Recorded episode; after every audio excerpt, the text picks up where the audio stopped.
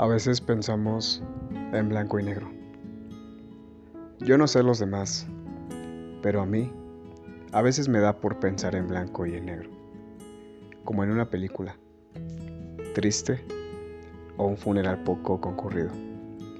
A veces duermo y sueño en blanco y negro, como si anticipara un largo duelo, como si me hubiera dejado un nido de cuervos en la caja torácica y a ti siempre te pienso mientras hago un ave con la sombra de mis manos.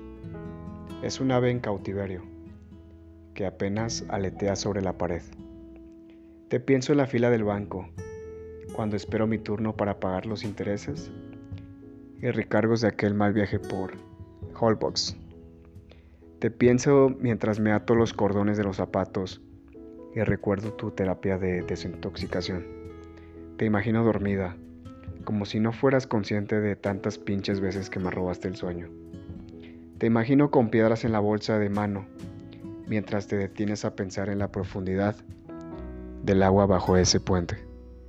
Te pienso cuando me pego en el dedo gordo del pie y escucho el eco de tu risilla burlona en mi memoria. Te pienso cuando creo que no me puede ir peor y te imagino gritando de placer. En otros, en otros brazos en otro sexo convexo. Te pienso cuando estoy sentado en el parque dando de comer a las palomas para que vayan y caguen a gusto a las personas indeseables. Te pienso en la fonda de la esquina, comiendo una sopa aguada y un bistec más duro que tu indiferencia tan recurrente.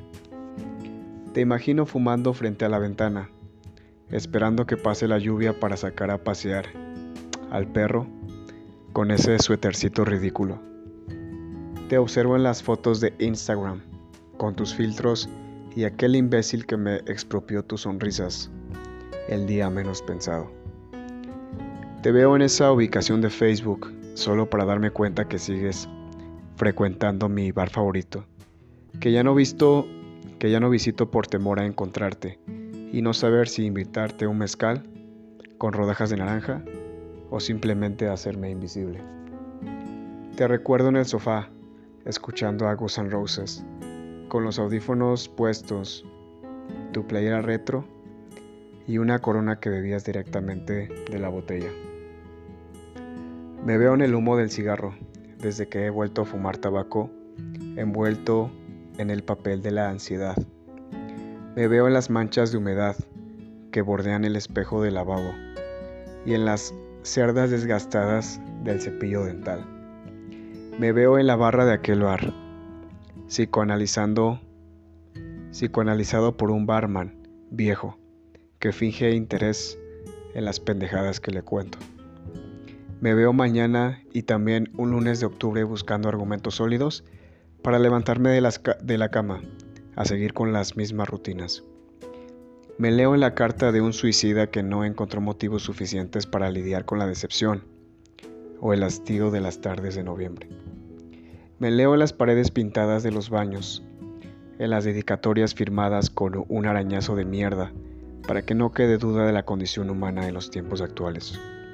Te descifro en los calendarios caducados y en el horóscopo chino del año de la serpiente.